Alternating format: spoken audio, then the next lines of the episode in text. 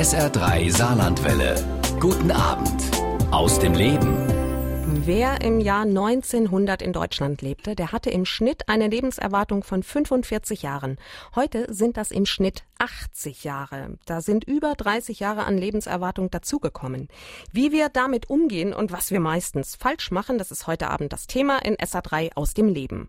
Mein Gast ist Barbara Wackernagel-Jakobs. Sie ist saarländische Filmproduzentin und hat den Film Sputnik-Moment 30 gewonnene Jahre produziert und mit konzipiert. Schönen guten Abend und herzlich willkommen. Guten Abend. Warum heißt ein Film über das Alter Sputnik-Moment?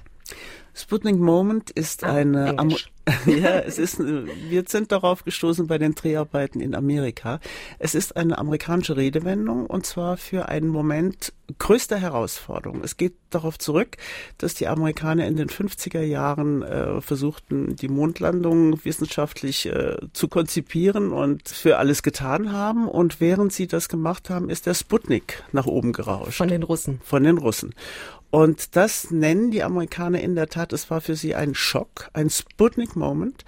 Und es hat dazu geführt, dass sie alle Ressourcen, alle Gelder, alle Wissenschaft, alle mm, Brain, alle, wirklich alles, was sie an Potenzialen hatten, dazu eingesetzt haben, um zu erforschen, wie sie nun ihre Mondlandung realisieren konnten. Das haben sie ja dann Anfang der 60er Jahre auch gemacht.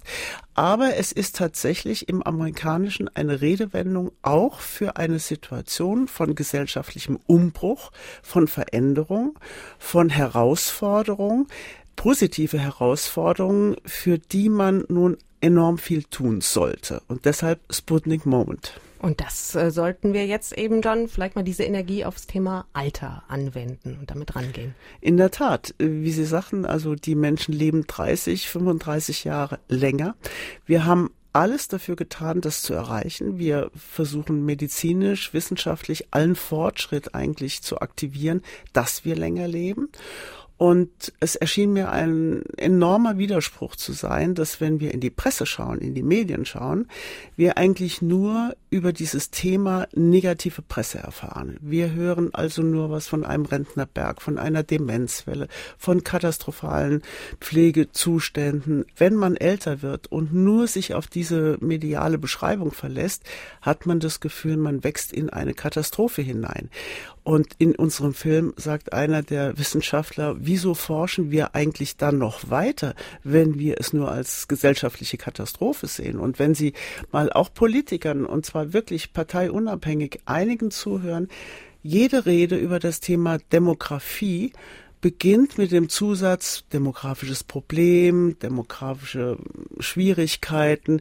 Ich halte das für nicht gerechtfertigt und äh, der Film hatte eigentlich die Idee, hier mal den Blick zu drehen und völlig anders drauf zu schauen. Genau, also das tut dieser Film auch und auch das Buch dazu und darüber werden wir bis 23 Uhr heute sprechen. Das ist ein sehr spannendes Thema.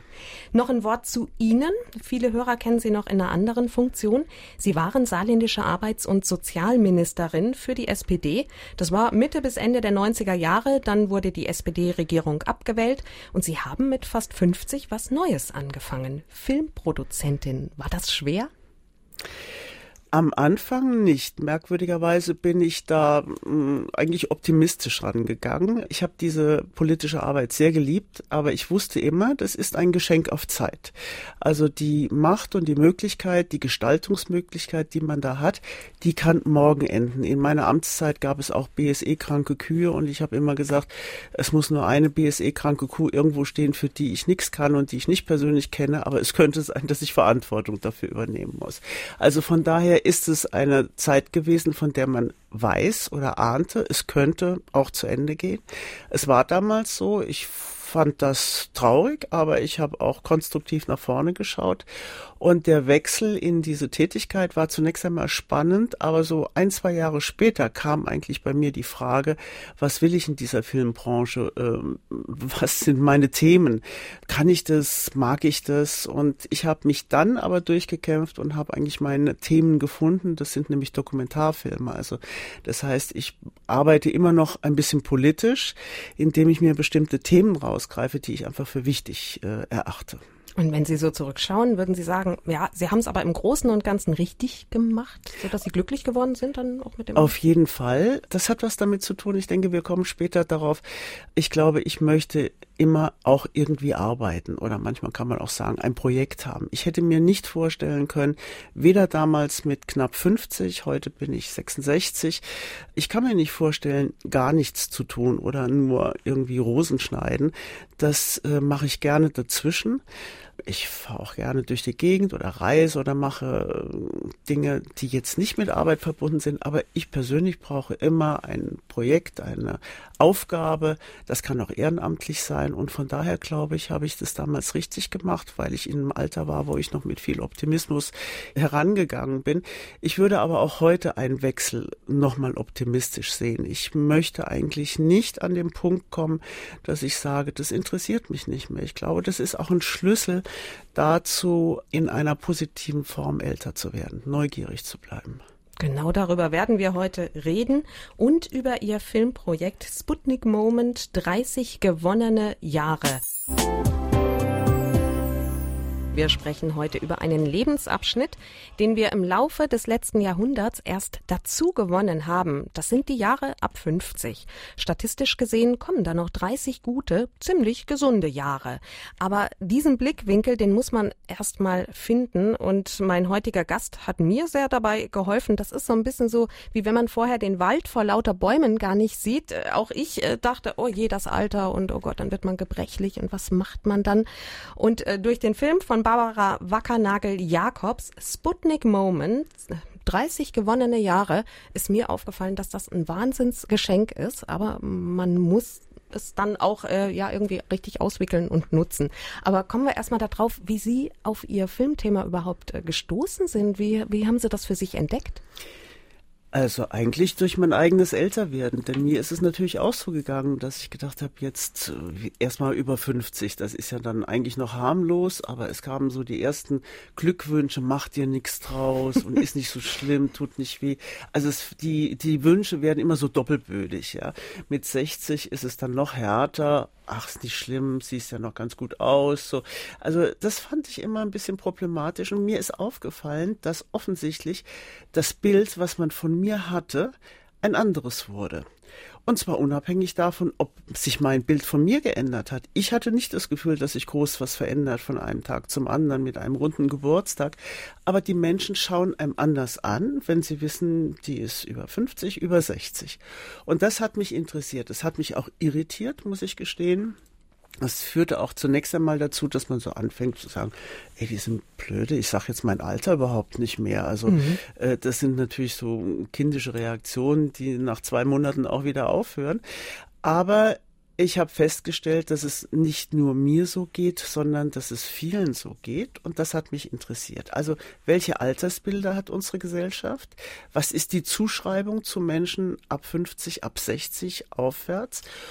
Und äh, entsprechen eigentlich diese Altersbilder noch der Realität, die wir haben, dass, wie Sie sagen, die Menschen statistisch gesehen, ich meine, jeder kann früh krank Klar. werden oder mhm. sterben, aber statistisch ist es einfach so, dass wir ab 50 noch eine große, große Chance haben, 30 Jahre fit zu leben. Und dann fing ich an zu lesen, zu recherchieren.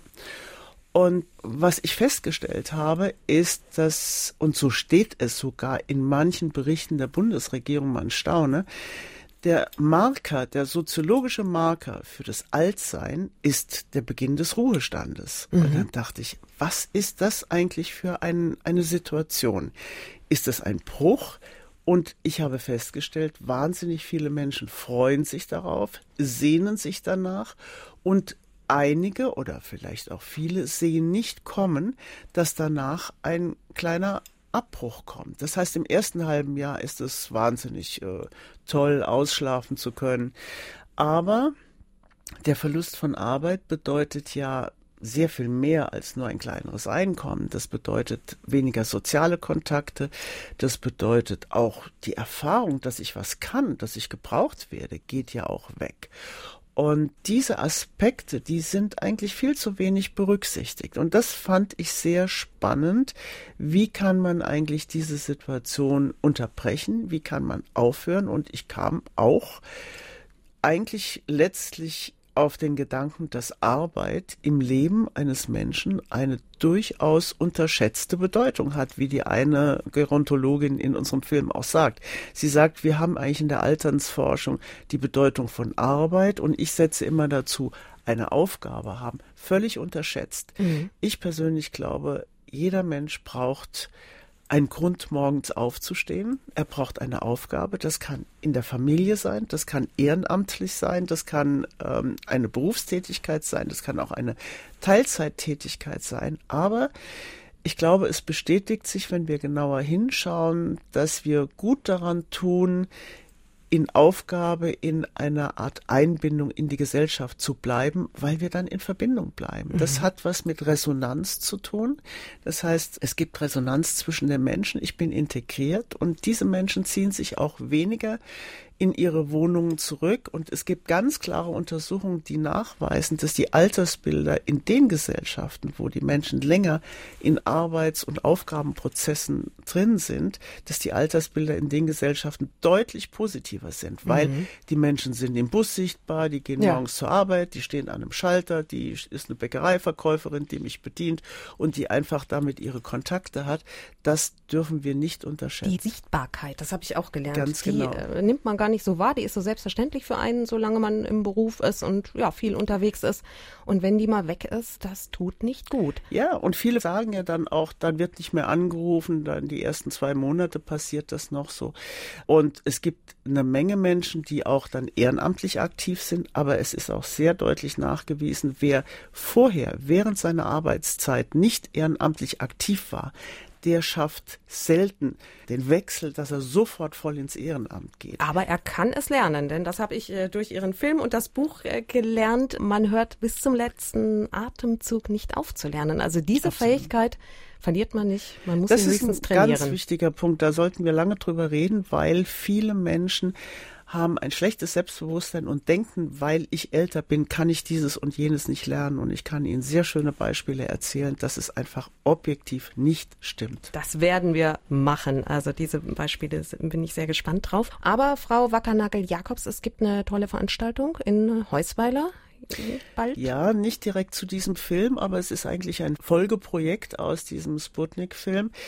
Also positiver Blick aufs Älterwerden. Wir haben die Idee eigentlich kreiert, zusammen mit dem Sozialministerium eine Filmwoche zu machen. Und zwar mit Spielfilmen, die positive Inhalte bringen. Also die jetzt nicht einfach so wirklich runterziehen. Ich sag's mal ein bisschen platt.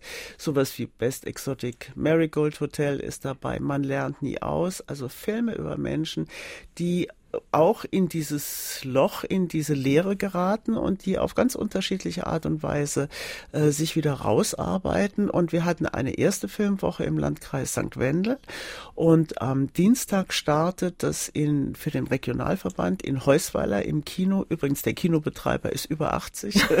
Nur mal als kleine Anekdote.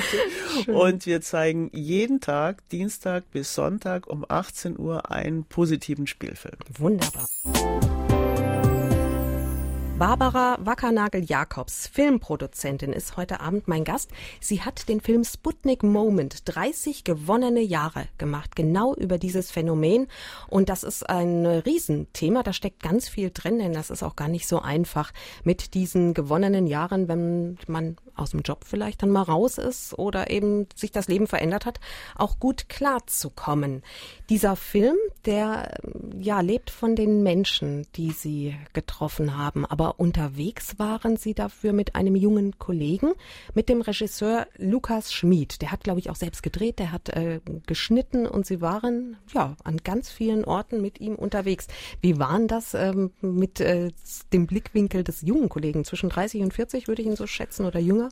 Lukas ist äh, jetzt 40 er war beim Dreh 839 und ähm, ich habe ihn zunächst einmal gewählt, weil ich mehrfach schon mit ihm zusammengearbeitet habe und der einfach tolle Filme macht, eine tolle Kamera macht und ich schätze das sehr, wenn einer alles macht, also Kamera, Regie und Schnitt. Das heißt, man kann immer mit ihm diskutieren. Man muss nicht alles in fünf verschiedenen Fächern praktisch diskutieren.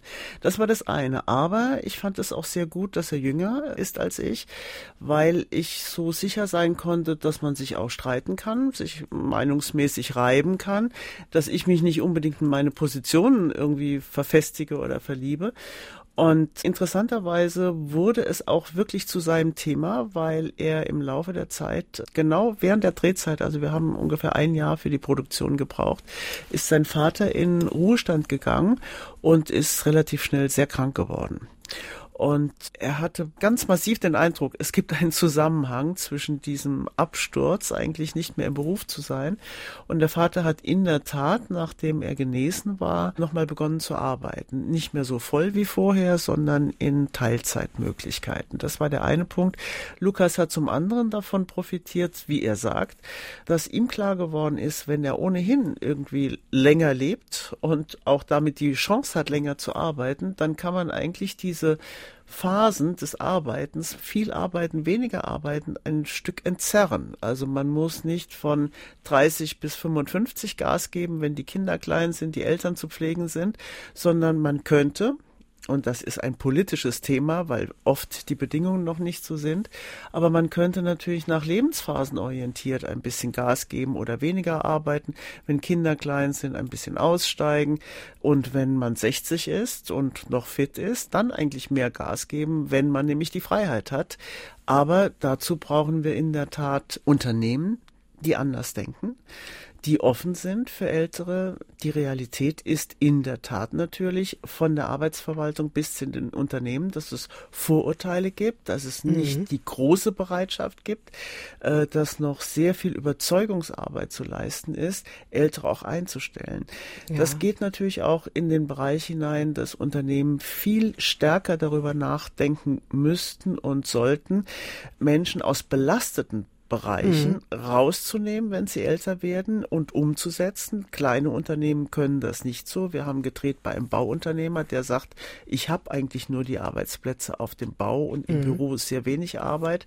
Größere Unternehmen können das sehr wohl, dass sie eher umstrukturieren, Arbeitsplätze anbieten, die körperlich nicht mehr so belastend sind. Mhm. Also hier ist ein riesiges Potenzial ein zum Nachdenken, ja. ein Riesenthema. Und äh, von daher war eben auch die Zusammenarbeit mit dem Lukas äh, sehr fruchtbar und sehr konstruktiv. Mhm. Aber ich will ganz klar sagen, dieser Film ist kein Ratgeber. Mhm. Also der Film macht nirgendwo einen Vorschlag. Sie müssen es so machen. Der Film stellt Ihnen Fragen und der Film zeigt Beispiele.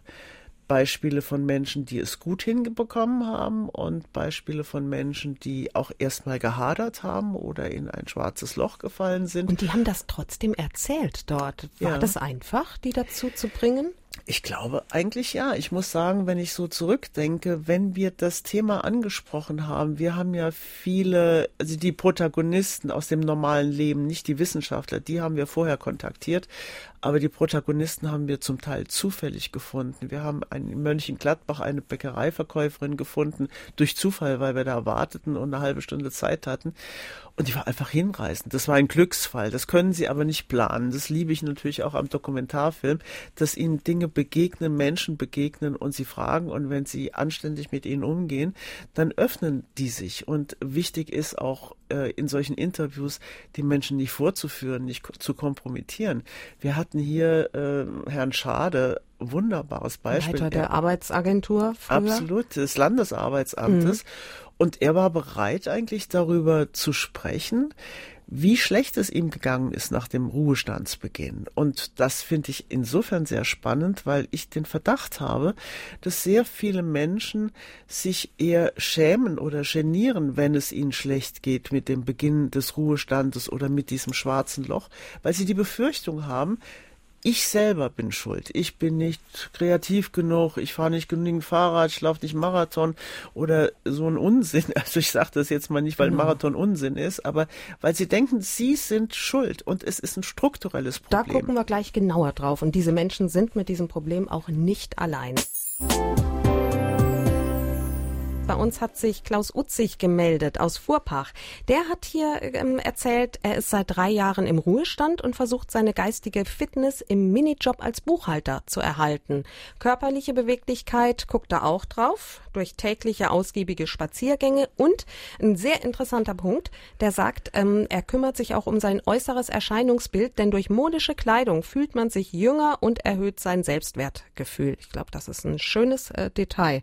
Denkt man gar nicht so dran, aber es ist richtig. Und Patrick Schmidt aus Saarbrücken hat sich bei uns äh, gemeldet und der sagt, naja, naja, ihr erzählt das hier alles so positiv, wie toll das ist, diese Jahre dann ab 50, 60 aufwärts, aber es kommt auch immer drauf an, welchen Berufszweig man gelernt hat. Er selbst hat in der Gastronomie gearbeitet. Das ist ja, äh, weiß man nicht, gerade ein Spaziergang da. Und nach der Ausbildung ist er dann berufsunfähig geworden. In der Praxis ist das alles nicht so einfach, damit klarzukommen. Also er ist durchaus in so ein schwarzes Loch gefallen. Er sagt ganz offen, er hatte eine depressive Phase. Und ähm, wenn man sowas äh, nicht sieht, dass sowas auch vorkommen kann, das wäre doch ein bisschen realitätsfremd. Also erstmal Dankeschön an Herrn Schmidt. Das ist ganz wichtig, ähm, dass wir, glaube ich, damit offener umgehen denn das ist überhaupt nichts, äh, dessen man sich schämen muss und damit ist man auch gar nicht allein. Frau Wackernagel-Jakobs, welche Erfahrungen haben Sie gemacht zum Thema schwarzes Loch nach dem Beginn des sogenannten Ruhestands? Also es gibt Untersuchungen, die wirklich beweisen, dass sehr viele Menschen in dieses schwarze Loch fallen, nach einem halben Jahr, nach einem Jahr. Zunächst kommt es einem wie ein großer Urlaub vor, man genießt es und denkt, man, ich habe alle Freiheiten. Und irgendwann merkt man, und deshalb finde ich das sehr schön, was der erste Herr sagt, also gerade das Äußere, sehr häufig fängt man an, sich ein Stück gehen zu lassen, ja. Und man hat keinen Zwang mehr, irgendwo hinzugehen. Es ist nachgewiesen, dass die Leistung, die kognitiven Leistungen, die Leistung unseres Gehirnes nachlassen, wenn wir in den Ruhestand gehen. Es gibt Untersuchungen, die zeigen, die haben verglichen, in der gleichen Altersklasse, in derselben Berufsklasse, also nicht den Rechtsanwalt mit dem Kfz-Mechaniker verglichen, sondern wirklich gleiches Alter, gleicher Beruf. Aber wenn wir die Beine hochlegen dann und einfach nichts mehr machen, ne, ja, oder? und wenn, wenn man die vergleicht, der eine arbeitet noch und der andere arbeitet nicht mehr, oder die, bei Frauen ist das übrigens genauso, geht die Hirnleistung deutlich zurück. Ja, und mhm. das ist unabhängig von dem Bildungsstand. Und das sind natürlich Dinge, die uns interessieren müssen. Ja, die mhm. müssen wir eigentlich wahrnehmen, aber wir sehen sie nicht kommen, weil es sehr schwer ist, offensichtlich etwas vorwegzunehmen, was auf einem zukommt. Es ist ein so großer Umbruch eigentlich im Leben, in diesen mhm. Ruhestand zu geben. Und man sollte viel stärker darüber nachdenken, über Teilzeitmodelle, mhm. über langsames Zurückgehen, über in Teilzeiten weiterarbeiten, mhm. etwas anderes zu machen, durchaus rausgehen aus einem belasteten Beruf, aber vielleicht was anderes machen, mhm. aber auch was Ehrenamtliches zu machen. Also da kommen wir noch drauf, genau, auf die verschiedenen Möglichkeiten. Aber zum schwarzen Loch müssen wir noch mal sagen, das ist kein Versagen der Menschen, Nein. die in sowas reinfallen, sondern das hat mit der Situation zu tun. Absolut. Und da bin ich wirklich der Auffassung, hier müssen wir entschämen. Wir müssen den Menschen wirklich sagen, nicht du bist schuld, weil du nicht den ganzen Tag Fahrrad fährst und Salben Salben aufschmierst und die Werbung gaukelt uns ja. ja vor, dass man mit so kleinen Tricks das alles machen könnte. Nein, es ist ein strukturelles Problem. Und die Weltgesundheitsorganisation hat den Ruhestandsbeginn wirklich als Krankheitsursache festgelegt. Das muss uns doch mal nachdenklich machen, dass der Verlust einer Aufgabe, nicht einer Arbeit, aber der Verlust einer Aufgabe wirklich ein Einschnitt im Leben eines Menschen ist das Lebensalter so ab 50, 60. Das sind mehrere Jahrzehnte. Ja, was machen wir mit diesen Jahrzehnten, die unsere Vorfahren noch gar nicht hatten? Die kleben wir bis jetzt einfach hintendran ans Berufsleben. Das sagt eine Expertin, eine Wissenschaftlerin im Film Sputnik Moment. Und das äh, klingt nicht gut. Es gäbe ganz andere Möglichkeiten, Frau Wackernagel-Jakobs. Ja, ich will dem vorausschicken, es ist nicht nur die Frage, was machen wir mit diesen 30 gewonnenen Jahren, sondern was macht eigentlich eine Gesellschaft mit einer ähm, Gruppe von Menschen, die gut ausgebildet ist, die hochkompetent ist und können wir uns das eigentlich leisten, so viele Menschen in das Nichtstun zu schicken. Wäre es nicht umgekehrt sinnvoller, wenn wir diejenigen, die weiterarbeiten möchten, nicht alle müssen, aber die, die weitermachen wollen, wäre es nicht sinnvoll, die weiter zu beschäftigen. Wir haben einen Fachkräftemangel, wir haben sinkende Geburtenjahrgänge, im Moment geht's wieder etwas hoch, aber das heißt, wir brauchen ja Menschen, die gut ausgebildet sind, die kompetent sind, die an ihren Plätzen etwas leisten können und das auch möchten. Das springt natürlich dann zu der anderen Frage, ist dieses Rentensystem noch der Zeit angemessen? Ist dieses Rentensystem so, dass es dieser neuen Erkenntnis, wie lange wir noch fit sind, überhaupt gerecht wird? Als Bismarck die Rente eingeführt hat, war das Durchschnittsalter der Menschen 45 bis 50. Das heißt, kaum einer hat seine Rente eigentlich erlebt. Heute hat der Durchschnittsrentner 25 bis 30 Jahre.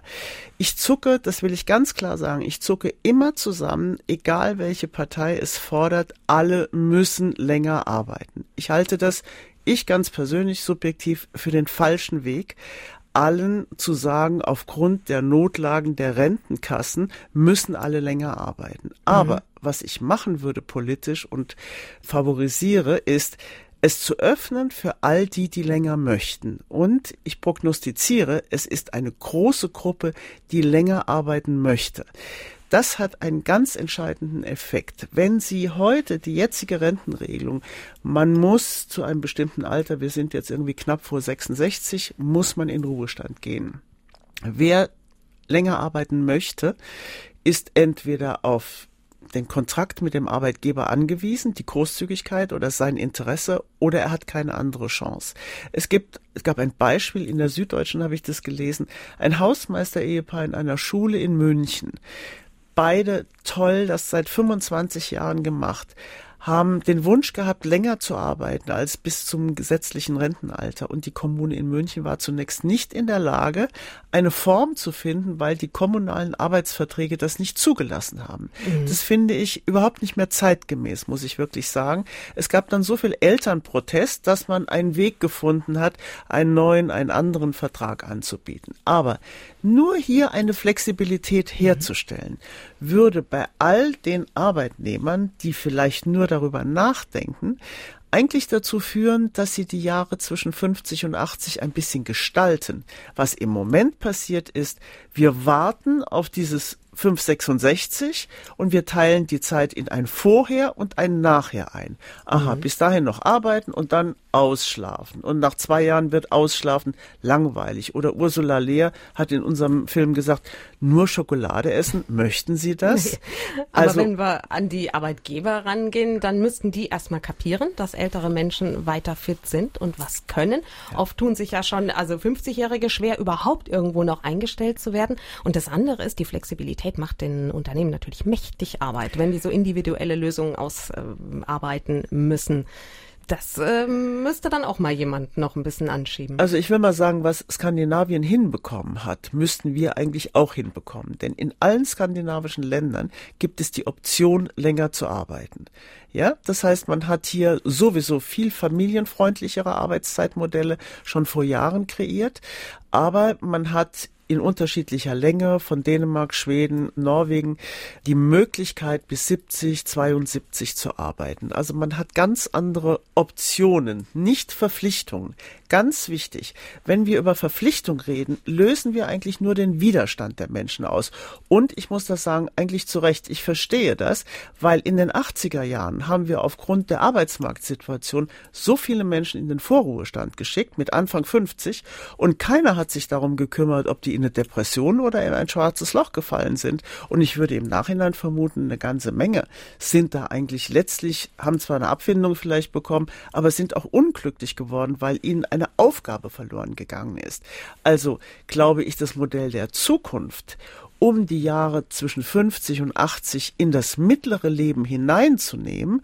Das Modell der Zukunft muss heißen, flexible Angebote. Jeder muss darüber nachdenken können, muss sich entscheiden können und muss diese Zeit bewusster gestalten. Und es gibt tatsächlich Unternehmen, in denen diese Zukunft, kann man sagen, äh, schon zart begonnen hat, die nämlich älteren Mitarbeitern ermöglichen, nicht 100 Prozent, nicht äh, mit der 40-Stunden-Woche, aber mit einem eigenen Modell zum zum Arbeiten zu kommen. Und darüber sprechen wir gleich hier in SA3 aus dem Leben.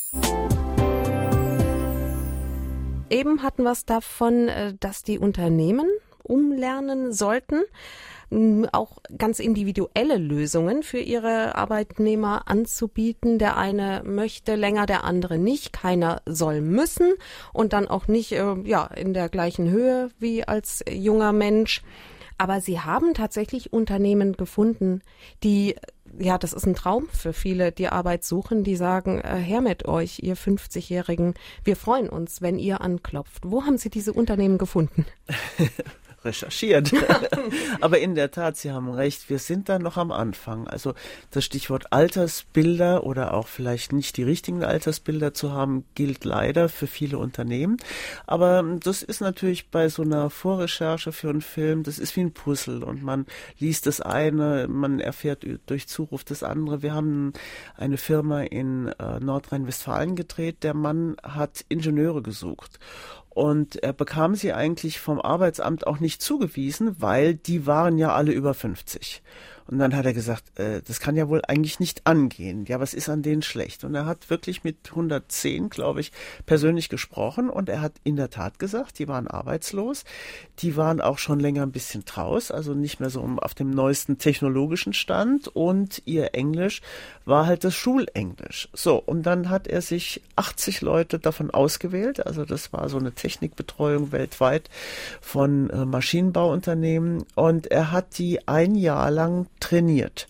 Das heißt, er hat die genötigt, Englisch abends noch in Sprachkursen zu machen und sie auch jeweils auf den neuesten technologischen Stand gebracht. Und wie er so schön sagte, von diesen 80 oder 90 waren heute 78 für ihn um die Welt.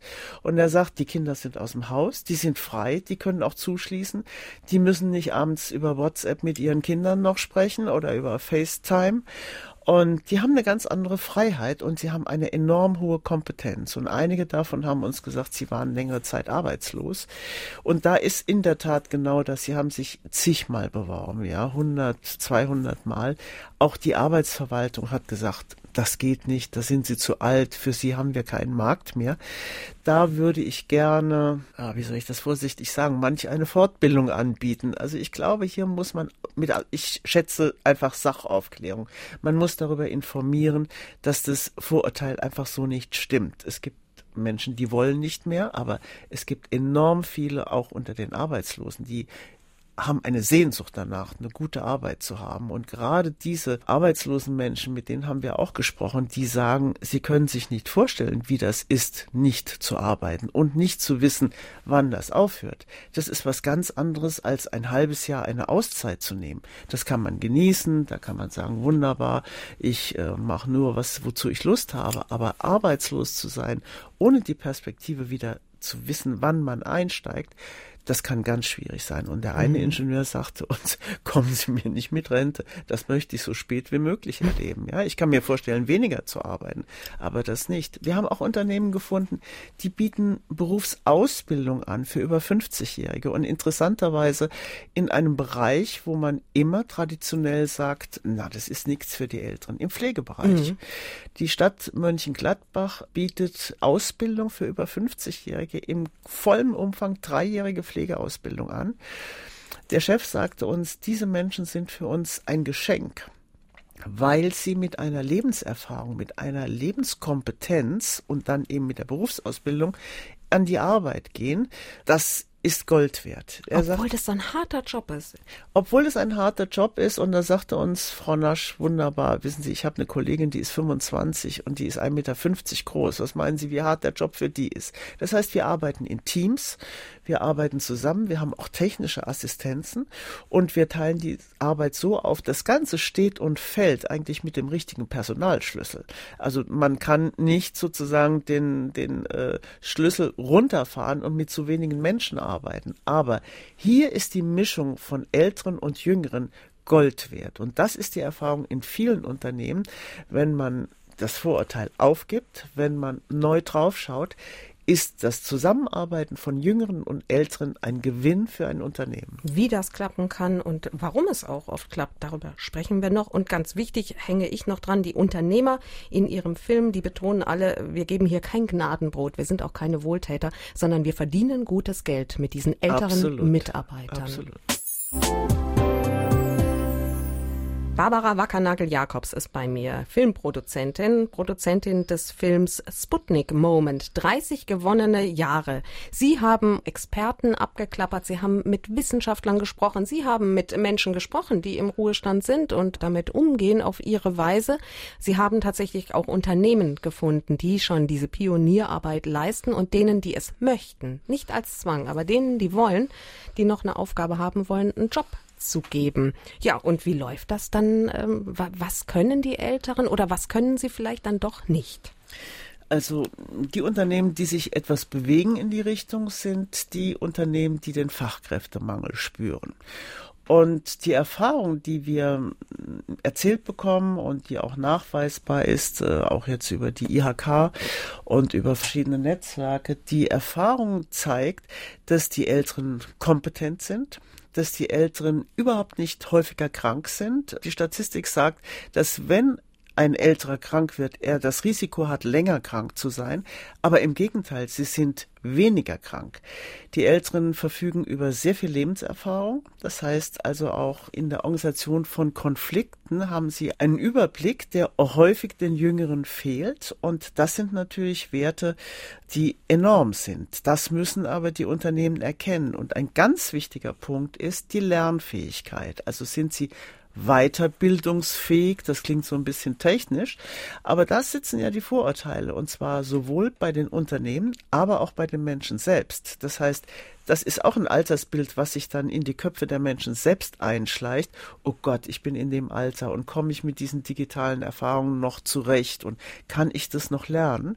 Es gibt sehr, sehr interessante Beispiele. Es gibt einen Lernpsychologen, der Firmen berät, Stammer Frostnagel, und der bietet Unternehmen, ich nenne das jetzt mal so einen Fitnesskurs für den Kopf an, sage ich jetzt mal salopp. Das heißt, wenn man jemand für vier Wochen in ein Fitnessstudio schickt und trainiert, bietet er manchen Unternehmen, die auch genau solche Umstellungen machen müssen, eine Trainingsmaßnahme über mehrere Wochen an für ältere Mitarbeiter und die sehr zögerlich, sehr wenig selbstbewusst an die Themen rangehen.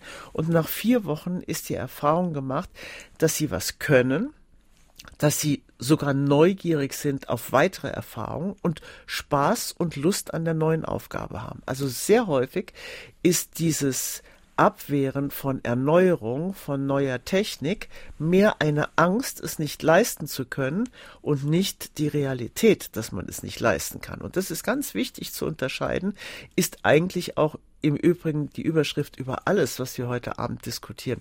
Es fängt in unserem Kopf an. Das heißt, deshalb ist der Film wichtig über die Altersbilder.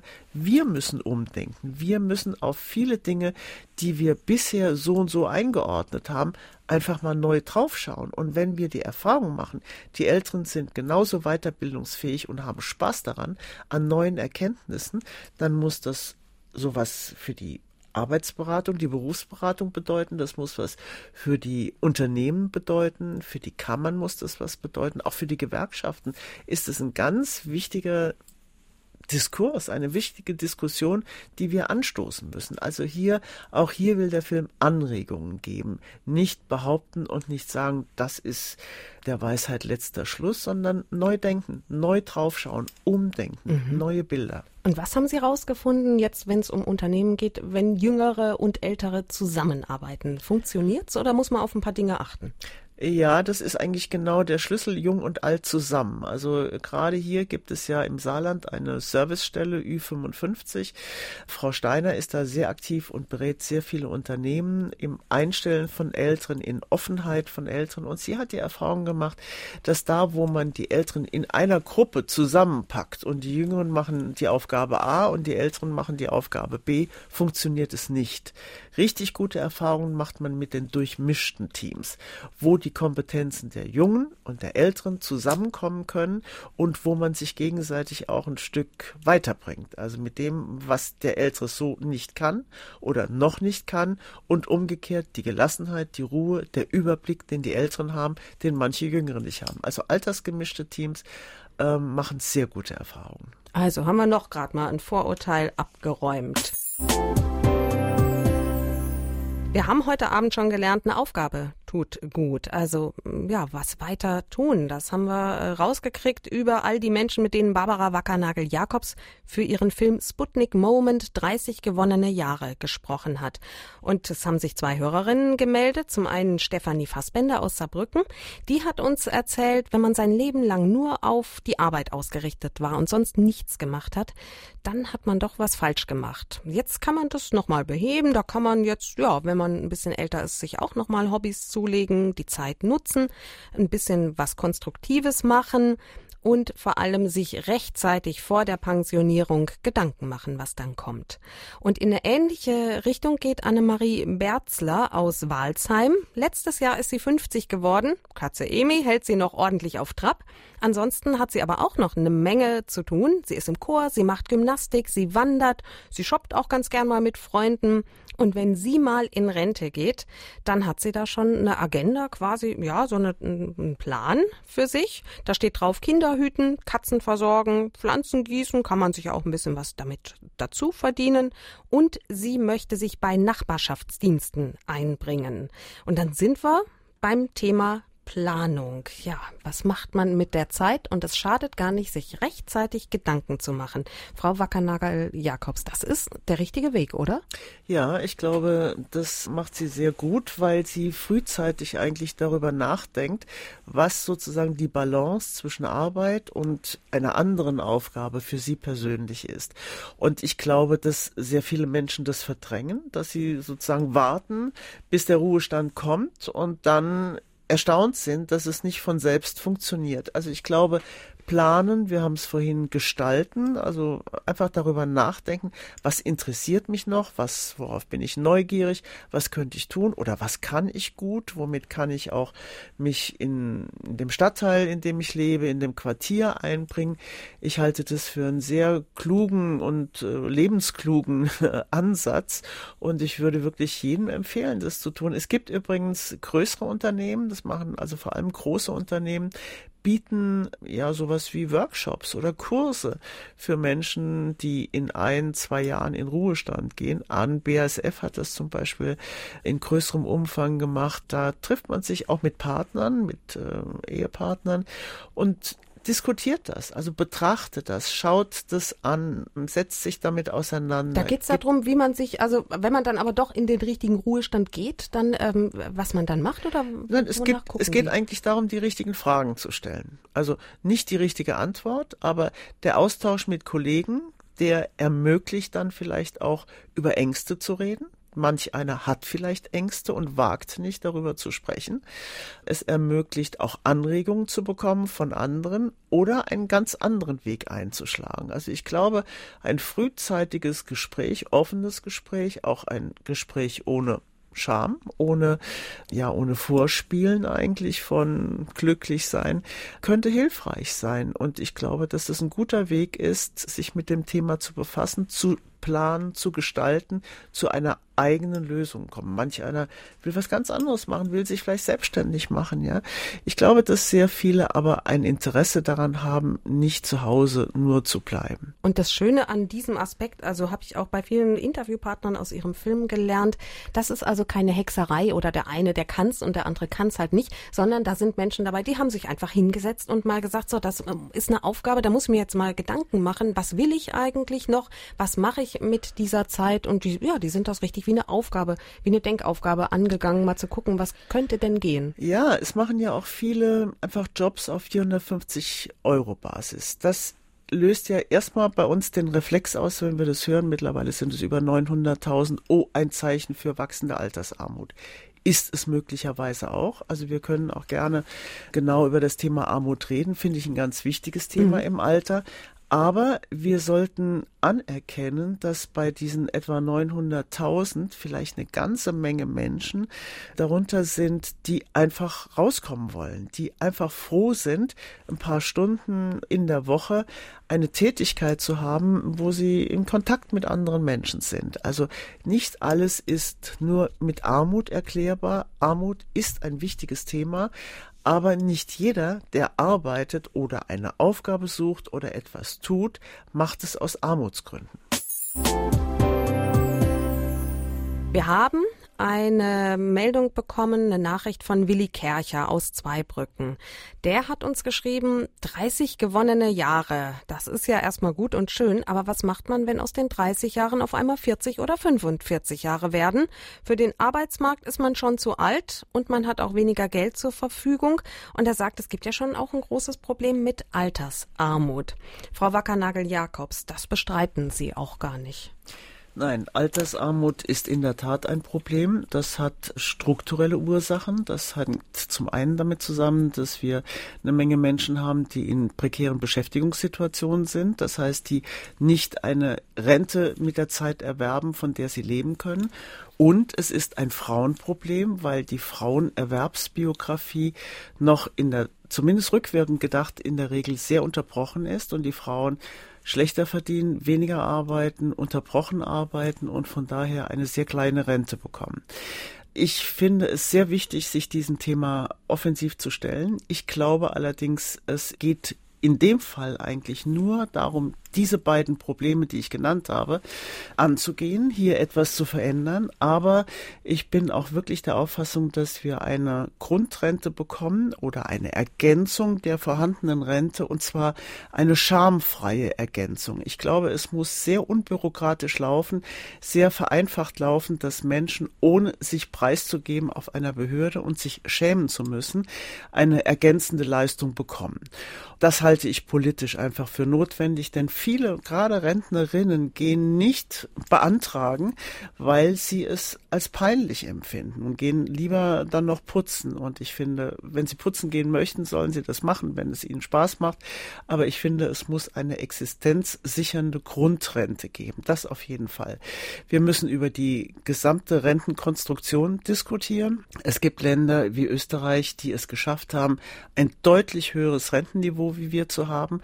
Das liegt aber daran, dass sie nicht diese private Säule eingeführt haben, sondern dass sie einfach auf das staatliche Rentensystem gesetzt haben und die in der Durchschnittsgröße bei fast 1500 Euro liegen. Und das muss man einfach mal zur Kenntnis nehmen. Das heißt, hier müssen wir vielleicht nicht nur ein bisschen reparieren, sondern hier müssen wir wirklich grundsätzlich nachdenken, wie wir das Thema Armut angehen.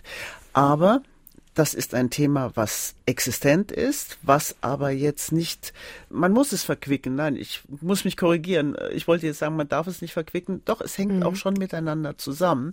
Aber ich werbe dafür, eine Aufgabe oder eine Arbeit zu behalten, weil es den Menschen gut tut, mhm. nicht weil es dem Staat ein Armutsproblem löst. Der ganze Film wirbt eigentlich damit, Leute, ihr tut euch etwas Gutes, wenn ihr mit einer Aufgabe im Prozess bleibt, weil ihr damit die Resonanz mit der Gesellschaft habt, weil mhm. ihr aus euren Wohnungen kommt, weil jeder Mensch ist ein soziales Wesen und eine Aufgabe zu haben, ob ehrenamtlich oder bezahlt, bringt die Menschen in Kontakt miteinander. Und, und das, das, ist auch Aufgabe der Politik, die Menschen in Kontakt zu halten und vor der Vereinsamung zu bewahren. Und es geht ja nicht um die 40-Stunden-Woche und es ja. geht auch nicht um den Job äh, auf dem Bau oder bei Richtig. anderen schweren Tätigkeiten. Das Stichwort Armut kommt bei Ihren Gesprächspartnern aber auch viel vor. Die sagen, es ist äh, wirklich bestürzend. Arme Menschen und Menschen mit schlechter Gesundheit, die erreichen dieses Alter, das hohe, viel seltener. Und die gehen auch mit einem ganz anderen Blick oft äh, darauf. Ja, wir haben ja gerade vor kurzem den Armutsbericht gehört oder gelesen oder wurde vorgelegt.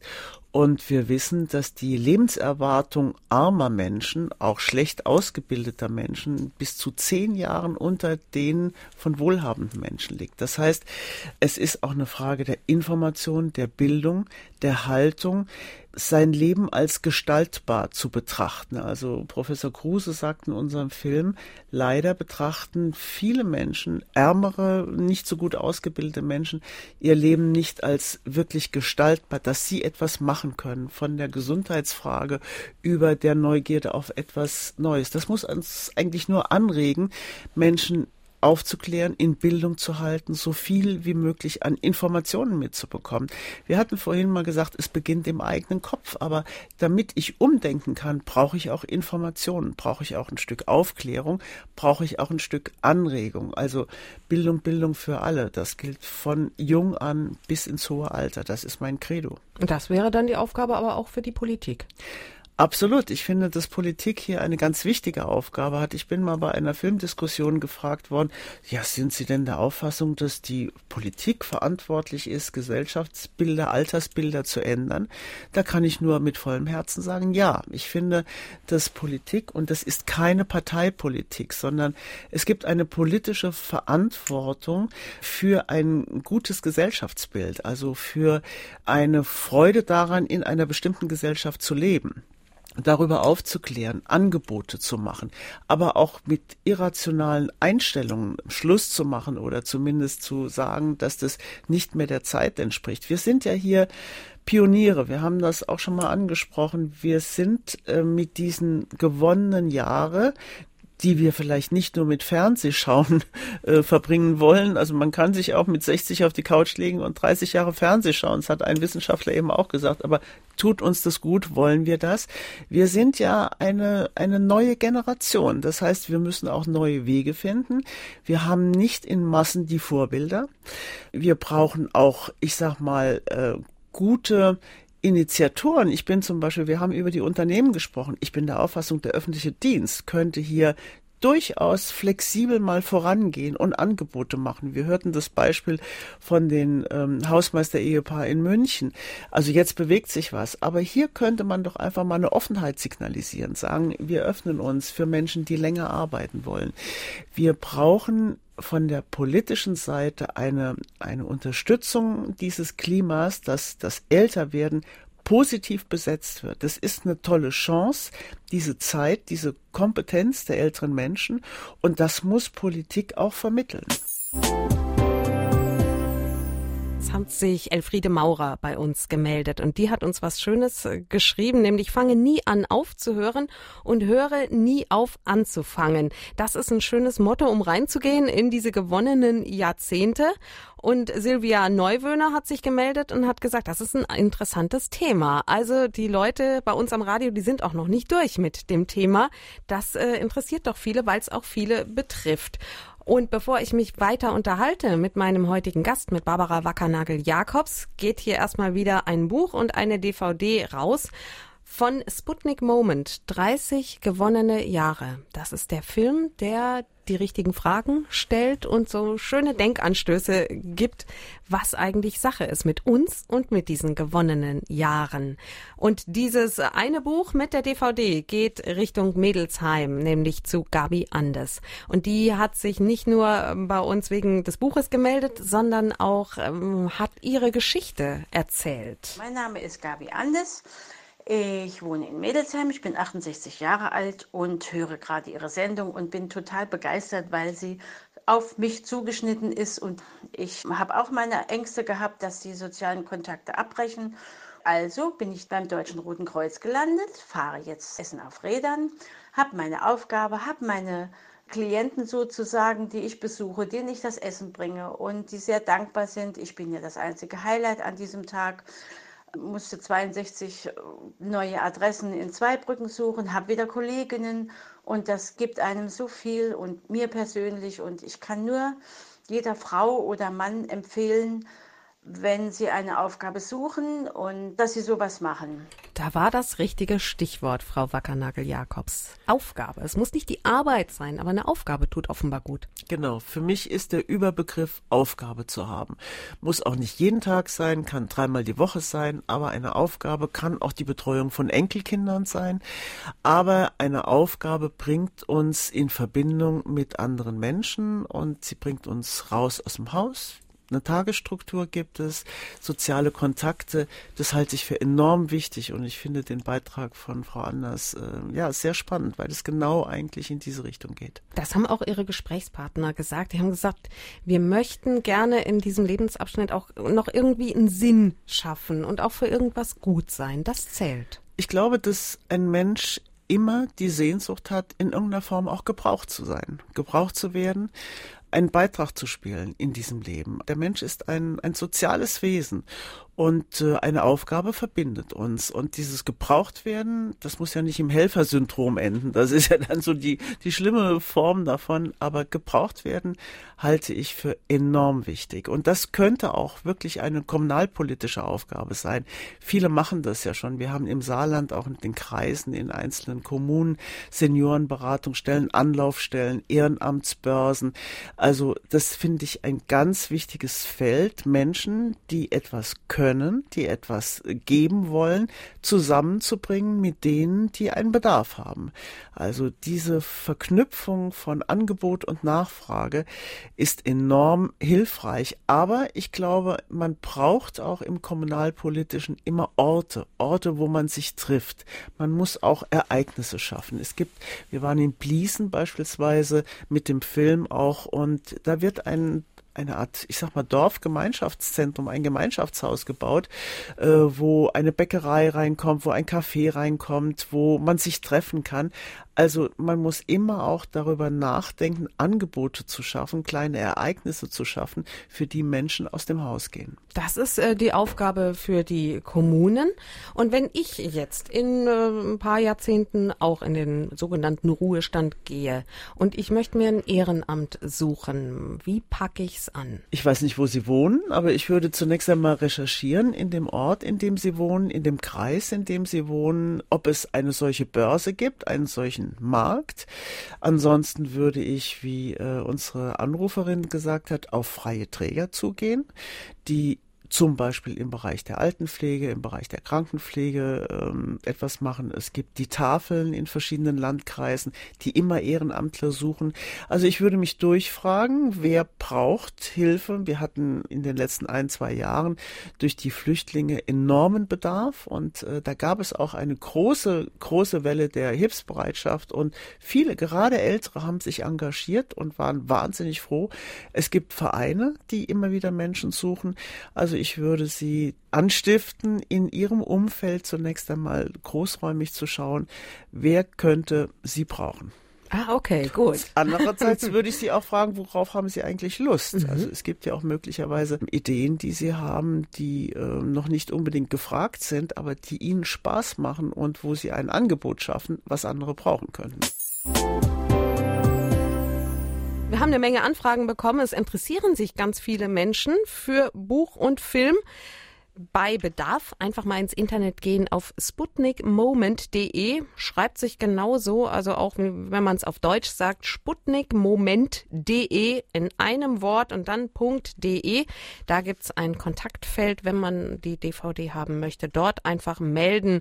Ansonsten ähm, bei der Filmfirma von Barbara Wackernagel-Jakobs, Carpe Diem TV, da heißt die Website carpe.diem.tv. Und ganz wichtig bei dem Thema, wie wir ins Alter reinsteuern und wie wir diese mm, ja, Jahre, die uns oft bei guter Gesundheit gegeben sind, auch wirklich nutzen und genießen können, da spielen Altersbilder eine große Rolle. Und das habe ich in Ihrem Film, Frau Wackernagel-Jakobs, gelernt. Diese Altersbilder, die sind wirklich wichtig, aber vor allem hatte ich den Begriff noch nie gehört. Was ist denn überhaupt ein Altersbild?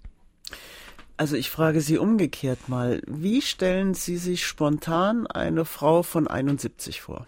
Ähm, zart, ja, schon auch älter aussehend und nicht, nicht mehr so, ja, so dabei bei dem normalen Leben. Die ist schon außerhalb, ja, vielleicht geht's ihr gut. Ja, aber es gibt eben enorm viele Frauen, die anders aussehen, die nicht so fragil aussehen. Altersbilder sind unsere Vorstellungen, die wir aus unserer Geschichte eigentlich mitnehmen. Und Altersbilder transportieren häufig das Bild, was wir von unseren Müttern oder unseren Großmüttern haben. Das ist übrigens verblüffenderweise fällt mir gerade auf, gerade nicht das Bild meiner Mutter. Ich hätte es also anders vor der Nase und komme trotzdem nicht drauf. Wie ist denn Ihre Mutter? Meine Mutter hat uns gerade zu einer Familienfeier Feier gefahren, quer durch die Republik. Ich fahre nicht gern Auto. Meiner Mutter macht das gar nichts aus und die fährt super Auto und äh, ja, die stürzt sich in jedes Abenteuer, lernt Sprachen und ja, macht einfach. Wunderbar. Das heißt, das ist eigentlich genau der Beweis dafür, dass wir zweimal hinschauen müssen. Das erste ist so die Assoziation, die wir haben, wie wir es irgendwie gelernt haben. Und wenn wir genauer hinschauen, stellen wir fest, Moment, ich habe ein tolles Beispiel, ein ganz anderes Beispiel einer fitten Frau, die ähm, was ganz anderes vorlebt. Also das ist ja genau der entscheidende Punkt, dass wir nicht auf diese traditionellen Altersbilder uns äh, zurückziehen, sondern jeder, auch Politiker, Politikerin, muss sich ja fragen, was ist mein Altersbild und woher kommt das und entspricht das noch der Realität? Und wenn wir feststellen, dass so viele Menschen länger fit sind, aktiver sind, viele auch einfach weiterarbeiten, was machen, sich eine Aufgabe suchen, müsste das nach und nach auch in unseren Blick auf die Realität mit einbezogen werden. Das heißt, Altersbilder steuern uns. Sie steuern uns leider auch unbewusst. Deshalb ist es wichtig, sie ins Bewusstsein zu rufen, mal neu darüber nachzudenken. Also das ist das, was nämlich passiert mit diesen äh, ja, Klischees, die man so im Kopf ja. hat. Die blockieren einen. Absolut. Und die machen uns auch Angst. Da spielen die Medien eben auch eine wahnsinnig große Rolle. Klischees, das war genau das, was ich zu Anfang sagte. Ich bekam plötzlich Angst. Wie werde ich denn gesehen als Mit-60erin oder jetzt 66? Ähm, entspricht mir das? Bin ich das? Und wie können wir eigentlich anfangen, etwas anderes zu transportieren, weg von diesen Klischees. Die Medien transportieren eigentlich Bilder, die immer nur mit Pflege, Demenz zu tun haben. Aber da halte ich wirklich auch einen Radiosender, wie Sie das jetzt machen mit der Sendung, eine Zeitung, für enorm in der Verantwortung, andere Beispiele zu zeigen, sichtbar zu machen, was es an anderen Modellen gibt, wer bereits einen anderen Weg eingeschlagen hat in seinem Leben, sein Leben anders gestaltet, neue Geschichten zu erzählen. Eigentlich brauchen wir eine neue Erzählung des Älterwerdens. Das ist das, was die Amerikaner sehr viel besser können als wir. Wir waren ja in Amerika drehen, nicht weil ich glaube, die haben das bessere System. Ich bin eine Sozialstaatlerin und ich glaube, dass die Amerikaner eine viel zu geringe Sozialstaatlichkeit haben und Verantwortung des Staates. Aber was die Amerikaner haben, ist eine Form von Optimismus und ja, Neugierde auf andere Bilder, auf andere Entwicklungen. Davon können wir profitieren. Und Sie erzählen viel stärker von der neuen Erzählung des Älterwerdens, wenn wir so lange länger fit sind dann können wir nicht mehr uns darüber unterhalten, wie viele Jahre wir Fernseh schauen. Dann müssen wir Angebote machen. Wir müssen das Thema aufgreifen. Wir müssen diese Menschen nutzen in der Gesellschaft, sie integrieren. Also eine neue Erzählung des Älterwerdens ist eigentlich die Konsequenz aus den anderen neuen Altersbildern, die wir brauchen. Genau, und so ein schöner Satz von einer ihrer Gesprächspartnerinnen aus dem Film war, man ist nicht fertig, wenn man noch 30 Jahre vor sich hat. Tanja Wagner aus Saarbrücken hat sich bei uns gemeldet. Die hat geschildert, dass sie seit der Ausbildung immer wieder am unteren Lohnsektor gearbeitet hat. Sie war eine Zeit lang arbeitslos und in dieser Zeit hat sie am meisten geärgert, dass niemand anscheinend Interesse an einer Arbeitskraft mit einer guten Ausbildung hatte. Also da wollte jemand und kam aber nicht mehr unter am Arbeitsmarkt. Es hieß entweder überqualifiziert oder die Kinder stellen ein Hindernis dar. Und diese Zeit in der Arbeitslosigkeit, die treibt einen in eine gewisse Depression. Man hat kein Geld, man hat keine Perspektive und dann flattern noch die ständigen Absagen ins Haus. Eine andere Sichtweise in Hinblick auf Rente und auch auf diese Ungewissheit bezüglich Altersarmut wäre Frau Wagner ganz wichtig. Und da ist sie auch, äh, ja, hat sie genau den Blick schon auf ein wichtiges Phänomen, ne? Frau Wackernagel-Jakobs. Ja, ich glaube, das ist äh, eine ganz tragische Geschichte, aber sie sagt ja eigentlich auch klar, sie würde gerne arbeiten und es ist eine fatale Geschichte, dass sie nirgendwo untergekommen ist. Also da müssen wir sehr viel genauer hinschauen. Ich kann auch nicht beurteilen, was die Argumente oder die Hinderungsgründe war, aber ich kann sehr gut ihre Situation verstehen. Wir haben sehr viele Menschen auch immer wieder getroffen, die gesagt haben, diese Arbeitslosigkeit, wir sprachen ja auch schon darüber, ist eigentlich eine Höllenzeit, ähm, lässt mich aber nochmal betonen, darüber nachzudenken, dass Arbeit durchaus was Sinnstiftendes im Leben ist. Da rede ich nicht das Wort, der Mensch definiert sich nur über Arbeit und, und er ist auch Ar nicht nur mit Arbeit was wert. Ist auch nicht nur mit Arbeit was wert, darum geht es nicht, sondern Arbeit ist ein wichtiger Faktor im Leben eines Menschen, um in Resonanz, in Kontakt mit anderen Menschen zu kommen. Und das sollten wir nicht zu gering einschätzen. Und wenn Sie mich fragen würden, machen Sie eine Fortsetzung dieses Filmes?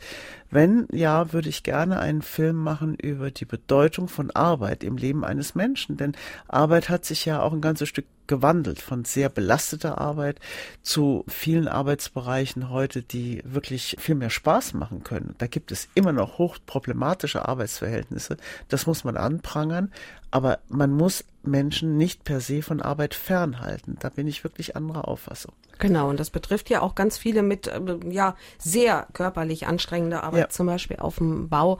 Also auch für diese Menschen sollten Lösungen gefunden werden, wenn sie noch was anderes machen möchten. Also meine These ist, auch jemand, der hier im Stahlbereich oder unter Tage gearbeitet hat und der es auch zu einem bestimmten Alter gar nicht mehr leisten kann, absolut verbraucht ist, dieser Mensch ist aber auch nicht geschützt davor, in ein schwarzes Loch zu fallen. Also da ist vielleicht manchmal der Schrebergarten eine Lösung, aber auch nicht immer. Und ich würde jeden ermutigen, natürlich aus der belastenden Situation dann, wenn es möglich ist, rauszugehen, aber sich eine Aufgabe zu suchen. Deshalb mein Überbegriff heißt Aufgabe. Arbeit, Arbeit. Mhm. Arbeit ist ein wichtiger Punkt, aber Aufgabe ist etwas, was weicher ist, was in einer lockereren Form auch gestaltet werden kann, aber was uns einen Sinn gibt. Diese Aufgabe gibt uns einfach einen Sinn und ein Grund, jeden Morgen aufzustehen. Und sehen Sie äh, Zeichen zur Hoffnung, dass wir auf dem richtigen äh, Weg sind, gesellschaftlich oder auch jeder für sich mit diesen 30 gewonnenen Jahren umzugehen? Also man sagt mir ja nach, ich sei eine gnadenlose Optimistin. Vielleicht sehe ich das ein bisschen zu, zu gut, aber ich glaube schon, dass die Diskussion in Gang kommt. Ich glaube aber, das ist ein Thema, an dem wir noch lange, lange diskutieren werden. Wir müssen das nachhaltig betreiben. Das ist nicht ein politisches Thema, was man mal ein Jahr lang mm, machen kann und dann legt man es auf die Seite. Es ist ein Aspekt, der sich über viele Jahre durchziehen wird, durch unsere Diskussion, weil natürlich diese Veränderung der gewonnenen Lebensjahre noch zunimmt. Das haben wir eigentlich noch gar nicht angesprochen. Die Lebenserwartung steigt noch immer. Und ein Mädchen, Mädchen haben ja, Frauen haben eine höhere Lebenserwartung. Ein Mädchen, was nach 2000 geboren wurde, hat eine wahnsinnig große Chance, 100 Jahre zu werden.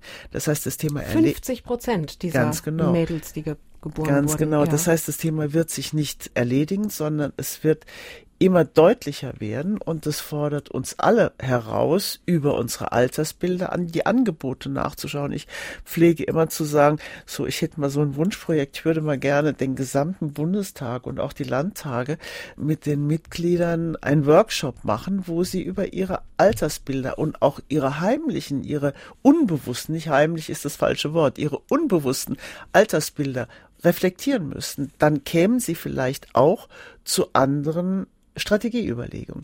Also wir müssen diese neue Erzählung vorantreiben, wir müssen im Gespräch bleiben, wir müssen diesen Film, dieser Film steht auch deshalb nirgendwo im Internet zum Hochladen, weil ich will, dass er diskutiert wird. Ich war im letzten Jahr, in diesem Jahr bis zu 80 Mal, glaube ich, mittlerweile bei Filmvorführungen und Diskussionen und der Film bringt die Leute raus aus ihren Wohnungen. Ich will nicht, dass der alleine einsam geschaut wird, sondern dass es mit anderen Menschen diskutiert wird. Also ich setze auf dieses soziale alle in uns Menschen. In Ottweiler kommt ein Termin demnächst im in Mai. Ottweiler, richtig, am 10. Mai wird der Film, das veranstaltet der Landkreis, am 10. Mai um 19 Uhr. Ich bin jetzt, mhm, 19 Uhr, 19 Uhr ist genau. richtig, okay, ja.